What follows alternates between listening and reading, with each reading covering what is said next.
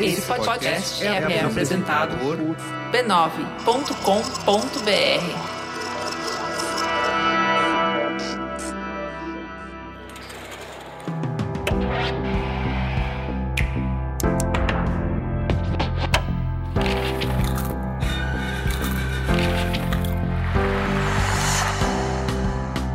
Mamileiros e mamiletes, sejam muito bem-vindos ao Mamilos Cultura.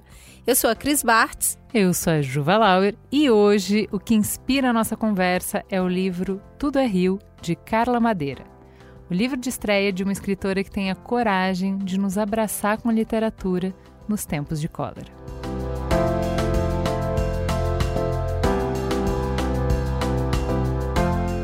Vou dar aqui a sinopse desse livro.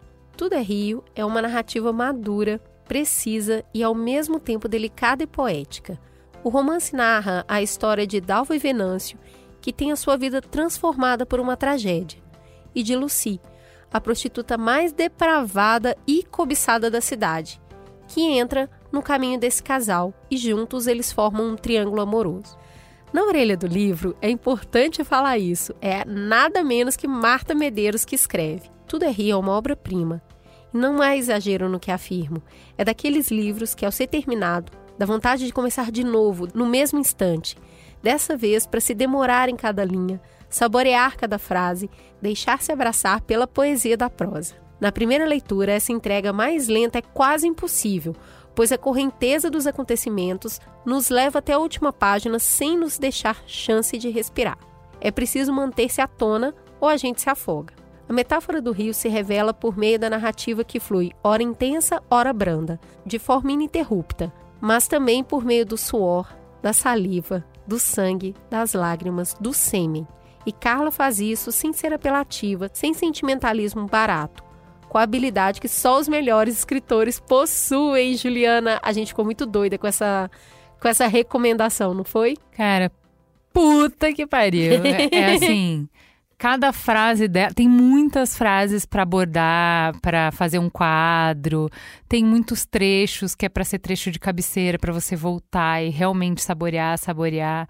É, eu tinha lido essa introdução da Marta Medeiros e outros comentários que falavam assim: não é um livro para ler depressa, é um livro para ser saboreado. e eu como? normalmente já leio rápido. Então eu comecei a ler falando assim: não, calma, vou ler devagar. E é impossível, porque é isso, você vai sendo levado, dragado pela correnteza, você precisa ir rápido.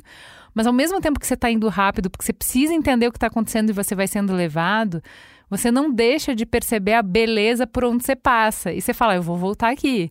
Daqui a pouco eu volto, daqui a pouco eu volto. Então, realmente, a Marta Medeiros conseguiu captar muito bem a sensação de que, assim, você vai passando a roldão, mas você vai vendo a paisagem, você vai vendo as frases, tem rima. Uhum. É, uma, uhum. é uma prosa que tem rima. É um absurdo. A, as figuras de linguagem, as metáforas que ela faz, o jeito que ela uh, te conta a história para que você se sinta lá, tudo é muito bonito, tudo é muito bem feito. Parece que cada frase foi entalhada, sabe? Uhum. Foi esculpida direitinho, não tem nada fora do lugar. E o que eu mais amo nisso é que é uma fala muito sinestésica.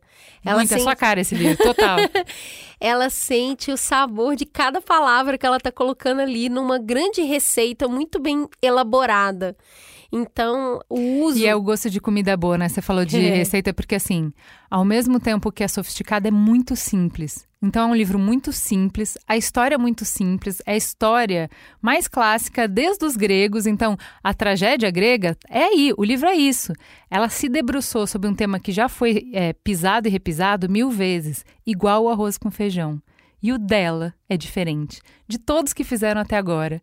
O dela é perfeito, é muito bom, é um ótimo arroz com feijão. E por isso que é tão difícil recomendar, porque é, eu gosto muito do jeito que a, que a Marta coloca isso, eu queria que ficasse muito bem gravado na cabeça das pessoas, porque é sim uma história de suor, de saliva, de sangue, de lágrima e de sêmen tem um pouco de cada uma dessas misturas nesse arroz com feijão para dar um sabor explosivo, delirante na boca. E um rio que corre rápido e ele não vai passar a mesma água ali duas vezes. Eu vou ler agora de novo. que eu li maluca e falei, Juliana, pelo amor de Deus, leia esse livro. E aí, agora eu vou ler de novo para tentar sentir o sabor de cada uma das páginas, porque a prosa é realmente maravilhosa. Então, mas é isso, né? Não é um Alex Atala, ela não tá fazendo combinações exóticas, assim, Não. é muito familiar o livro. São emoções que você já viu, que você já visitou, o jeito de falar não é estapafúrdio, né? Mas ao mesmo tempo é muito único, é muito particular e muito sofisticado nesse trabalho de ourives que ela faz com as palavras, assim, é, é realmente encantador o livro. Mas sobre o que que fala? Vamos começar. Cris, a gente estava conversando antes que é um livro que fala muito sobre o peso do desamor, né? Fala um pouquinho sobre isso. O que que, o que que esse livro te fez pensar sobre quanto que custa um buraco? Para começar, a gente leva um tempo para construir um amor. E quanto mais memória a gente tem de um amor e expectativa em cima dele, mais a gente sofre com o desamor. Que é esse, esse sufocamento da expectativa, do que você esperava que viesse dali. Isso gera um rombo na gente, um buraco. E eu acho que um dos maiores problemas que a gente enfrenta na vida adulta é, primeiro, não reconhecer um buraco causado por um desamor, seja ele materno, paterno ou de uma vida amorosa, e eu passo o resto da vida tentando preencher esse buraco, sabe? Eu tento preencher com outras pessoas, com outros sabores, com outras tarefas, com trabalho, com viagens. E eu acho que a paz de espírito existe em reconhecer o buraco causado pelo desamor. Esse buraco também conta quem a gente é. Sabe? Eu tenho um buraco. Olha aqui esse buraco. Eu faço carinho nesse buraco, eu ponho a mão nesse buraco, eu sinto a dor desse buraco. Eu paro de tentar preenchê-lo. Ele só existe, ele é parte de mim e eu convivo com essa falta. E eu acho que esse livro traz isso numa beleza gigantesca sabe? Quando a sua expectativa de amor é destruída, é abalada, é. É uma fome que você não mata na vida inteira, né? Não mata, não mata, né? E, e, e, esse desamor que você carrega pesa, ele pesa muito, é por isso que ele tem que ser tratado, né? Eu preciso entender a dimensão desse buraco, a margem desse buraco, para ele não tomar conta de mim inteira. Para ele não te engolir, né? Para ele não me engolir, para eu poder conseguir sustentar o peso de estar tá sempre mancando, sempre com uma falta. Então, eu acho que o desamor aqui é explorado com muita poesia, porque o fato de uma pessoa te decepcionar, independente do, do, do, quanto é, e a gente vai trabalhar aqui com três grandes decepções, né? Três personagens que são amplamente decepcionados. Quando a gente está falando dessa decepção, e de como eu vou levar a vida a partir daí, não quer dizer que você deixe de amar. E eu acho que isso é uma loucura para muita gente, né? Porque você fala, mas a pessoa te fez mal, agora você não ama mais ela. E não é assim que funciona. Quem dera se fosse. O coração é um lugar muito misterioso. E o fato de alguém, principalmente alguém que você ama muito, não ter correspondido minimamente, aí a gente tá falando do básico, tá? A essa expectativa de amor, não quer dizer que você simplesmente desliga todos os fios do amor em função da falta. Você não desliga. E viver nessa incoerência é muito difícil. É, eu gosto no livro porque ela não explora só as belezas é, e a profundidade do amor, ela mergulha no desamor, no ódio, ela mergulha na vingança, ela mergulha em sentimentos mais escuros que a gente tenta em, é, esconder mais e ela explora esses sentimentos com a mesma qualidade, com a mesma curiosidade que ela explora os sentimentos, entre aspas, mais nobres. Então, o tratamento que ela vai dar para a personagem principal que tem uma dor gigantesca e que se alimenta dessa dor para criar algo poderoso na vida dela, para se tornar uma celebridade, para ser uma super pessoa, ela vai explorar isso em cada momento da trajetória da personagem, a mesquinharia, o, o, o rancor, tudo tem cor, tem profundidade, tudo você consegue é, não compreender, mas se relacionar com aquilo. Tudo parece verdadeiro, soa como uma coisa muito humana. Os personagens dela são muito humanos e fazem, obviamente, a gente refletir sobre a gente mesmo. Então, essa parte, para mim, eh, o quanto ela trabalha o desamor, para mim é, é, impressionante que ela dê a mesma atenção para esses sentimentos é, menos nobres do que para os sentimentos mais bonitos com quem a gente quer mergulhar. A gente quer mergulhar no amor, a gente quer mergulhar na solidariedade. E não necessariamente a gente quer mergulhar na raiva, né, na impotência, na mesquinharia, na traição, né? Em todas essas, essas confusões e, e, e falar de todos esses fluidos é falar do que é nos remeter à nossa humanidade mesmo, né? Não é bonitinho, não é cheirosinho, não é super legal. E o livro dela é tudo isso. É o suprassumo do humano, onde a gente é mais heróico, onde a gente é mais bonito, onde a gente é transcendental, e o suprassumo do humano, onde a gente é vil, onde a gente é violento, onde a gente é sujo, onde a gente é obsceno. Tem tudo isso misturado e tudo isso é sagrado. Tudo isso é uma coisa só. Porque são as mesmas pessoas que mergulham nesses dois sentimentos e eu acho que dar essa, essa complexidade para o ser humano é um grande favor hoje em dia, onde tudo está planificado, né? Ou você é muito bom ou você é muito mal. Nem a maior expiação que você possa fazer ainda assim vai ser digno do meu perdão. Então eu acho que esse livro é muito atual nesse lugar onde a gente tenta ver a vida só com duas cores e ele traz tantas cores diferentes, tantos sentimentos morando no mesmo lugar.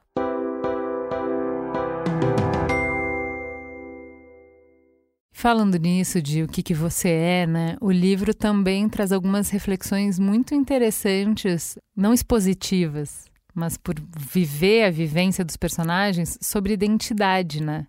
Eu achei muito interessante como ela vai te apresentando os personagens e ela escolhe como começar e ela vai começando as histórias pelos meios e ela tem uma estratégia para te apresentar os fatos, para você ir conhecendo os personagens aos poucos, justamente para brincar com essa nossa expectativa de ah, eu entendi quem ele é. Ah, eu entendi quem ela é. E as coisas se transformam. E eu comentei com a Cris que faz pouco tempo que eu reouvi um episódio do Invisibilia sobre identidade. E elas estão justamente mostrando que vários estudos já questionam sequer a existência de identidade. Isso não existe. Isso é uma ficção que a gente precisa contar para a gente mesmo, senão a gente não consegue ter nada da sociedade. Como é que eu vou casar com uma pessoa se eu não tenho a garantia de que ela é isso aqui? Ela é esse bloco, ela é essa coisa. Como é que eu vou fazer uma sociedade com uma pessoa se eu não sei disso? Então, fica muito difícil para a gente se a gente não imaginar que as pessoas são uma coisa. E não que a cada dia elas estão fazendo escolhas pressionadas por uma série de contextos e que a gente muda todos os dias. As nossas células mudam todos os dias, estruturalmente a gente é diferente. Pelas nossas vivências, todos os dias a gente é diferente. Então, assim, essa coerência que a gente acha que existe que uma pessoa é uma coisa, isso é muito frágil. Dentro desse criação de valor e de identidade, é um livro de uma mineira que explora muito o, a família, né? É um livro sobre famílias, né? E todos os personagens ali passam pelas famílias. O que, que uma família representa na, filha, na vida de alguém. E como que essa família te ajuda a, a se sentir completo ou a ter buracos. Né? Então a gente tem todo tipo de família ali e todo tipo de resposta ao buraco. E eu gosto muito que o erotismo seja uma dessas respostas ao buraco porque a gente está numa, numa época que a gente fala muito de liberdade sexual, e eu faço mesmo, eu não tenho problema nenhum no primeiro encontro, se eu quiser eu vou fazer mesmo. E o quanto, na verdade, muito desse erotismo também não está ali preenchendo um buraco que é desejo de ser reconhecida, de ser desejada, desejo de, de se sentir atraente para alguém num nível muito máximo do volume, sabe?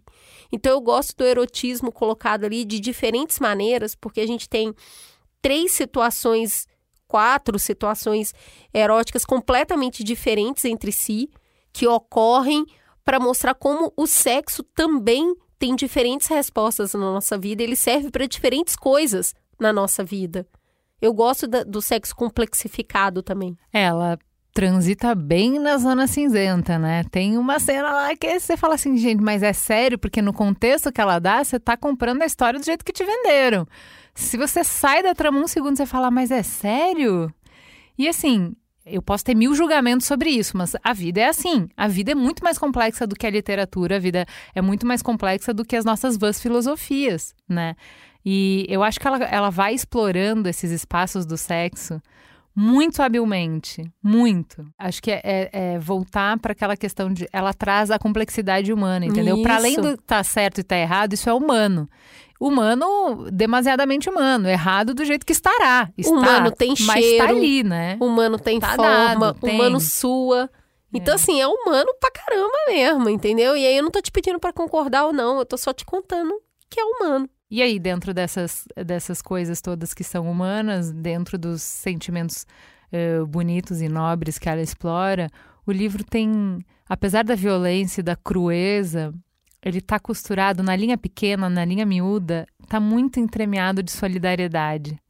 Então, do que nos permite suportar essa vida terrível e essa condição terrível que é ser humano, essa solidariedade entre pessoas aleatórias que não tinham nada a ver, que não precisavam estar ali.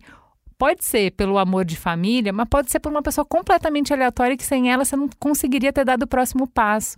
E pode ser na versão de um abrigo literal de te dar casa, pode ser da forma mais sutil que tem ou da mais violenta que tem, mas toda a história está entremeada por pequenos gestos ou grandes gestos de solidariedade, né? Eu acho essa beleza porque, de novo, sozinho a gente não dá conta. E é isso que eu acho que o livro deixa muito claro. Então, tem um personagem específico que eu vou nominar, que, que é a mãe da, da personagem principal, e o nome dela é Aurora. E é, é incrível. É apaixonante, ela é a melhor personagem. É, é, incrível até a forma como a autora entrega o nome, que ela fala, ela não sabia quem seria, mas foi ao longo da vida dando razão a esse nome que ela tem, que representa muito a vida, né? A vida, um lugar para morar, um lugar para ficar, um lugar de confiança, um lugar que a vida sempre vence.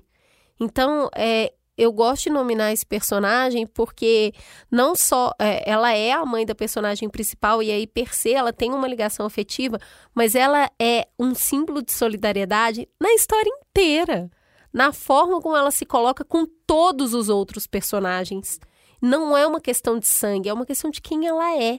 Tem outros personagens costurados assim também, mas especificamente a solidariedade que a Aurora tem é aquela mais incomum, mais preciosa que se poderia ter, que é ausente de julgamento, que é realmente se preocupar com o que o outro está vivendo e querer o bem do outro. E isso para mim foi tocante num nível. Eu me esbaldei de chorar. É um negócio assim muito, muito, muito bonito. E para fechar com chave de ouro, não tem como falar desse livro e não falar de amor, né? Então, o jeito que ela fala de amor, que é, de novo, absolutamente humano. Então ela vai contar histórias que não fazem sentido, né? Não vai fazer sentido, porque é isso, não tem que fazer sentido, não é soldado, né? É, eu acho que o jeito que ela escreve é, as histórias como o inevitável, né? Como não, mas você não devia fazer isso, que é o conselho que a gente dá para amiga, que tá, não, mas você não devia, você podia fazer isso, você podia fazer aquilo. E ela fala assim: "Olha só, as pessoas podem fazer o que elas podem fazer. É o que dá conta. A pessoa que ela é, com essa história que ela tem, nesse momento que ela tá, não, mas ficou muito tempo sofrendo. É, é assim mesmo, entendeu? E, a, e eu acho muito foda, assim, o jeito que ela coloca aqui. Teu laço, teu nó, né? Tudo que é bonito, tudo que é incrível, tudo que tornou único, também vai fazer ser complexo e difícil. E esse nó que você atou muito bem, para desatar, fio, é difícil, é difícil. Você foi bordando ponto a ponto o retrato desse amor. Você construiu esse amor ponto a ponto. Você não vai desfazer com um rasgão. Você vai ter que desfazer. Você já desfez ponto de bordado? É o mesmo trabalho de bordar. É isso aí. Desatar o nó é desfazer ponto por ponto. Demora, dói, dá trabalho, é difícil e muitas vezes não faz sentido. Dói, dá trabalho é difícil porque você, você se costurou junto com a pessoa. É você que está costurado ali. Então, eu acho que um amor bem feito, bem costurado, ele é difícil demais de descosturar. Você não consegue se desfazer sem perder uns pedaços seu no caminho, entendeu? Sem se perder um pouco nessa costura, o que, que é meu e o que, que é do outro. Então, quando eu penso num amor fugaz, um amor que a pessoa é capaz de sair dela inteira, eu fico muito pensando no tempo que foi gasto para se fazer esse amor, num tempo tão efêmero que é o de hoje, que é se o outro não consegue preencher o que eu tenho de expectativa, é melhor que eu esteja só. Eu fico pensando no tempo que leva para a gente se fundir mesmo, sendo você ainda, levando tudo que é seu, mas com uma parte presa, alinhavada na outra pessoa. E é muito bonito ver isso, sabe? Porque partir é sempre mais fácil. Eu sempre acho que, que embora é mais fácil, ficar é muito difícil. É, eu acho que ela coloca, né, o jeito que ela escreve, o amor é, é, E assim, de novo, gregos, né? Ela não inventou a roda, ela só escreveu isso de um jeito muito bonito e delicado que o amor, no final do dia, é o que salva o dia, é o que nos transcende, é o amor que vai fazer a gente ser muito mais do que a gente é, é o amor que vai nos redimir, é o amor que vai nos levantar da nossa posição de humanos, de falhos, de sujos, de fracos, de falhos sempre, né? De sempre errado, é, e nos permitir ser algo mais do que isso, né? Então. É, é muito bonito. O arco principal é sobre amor, é sobre perda, mas é sobre amor.